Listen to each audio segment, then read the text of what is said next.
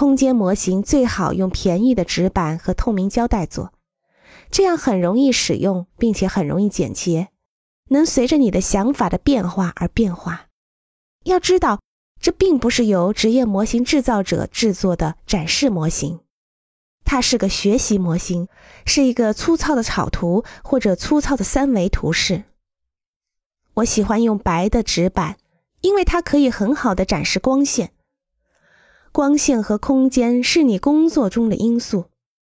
使用剪刀、金属尺、刀子，使楼层平面图就像你的草图那样，将它贴在纸板上，然后把它拿到屋外太阳下，或者把它放在一间黑漆漆的房间的灯光下面，模拟一天中不同时间的太阳光线。开始注意遮光物和影子的影响，采用水平视角，把你自己置于模型里面，这样会给你一个关于你的创造物的更真实的视角，比你从鸟的视角去观察要更真实。没有人可以真正从鸟的视角去观察，把它展示给其他人看，修改它，思考你如何才能做得更好。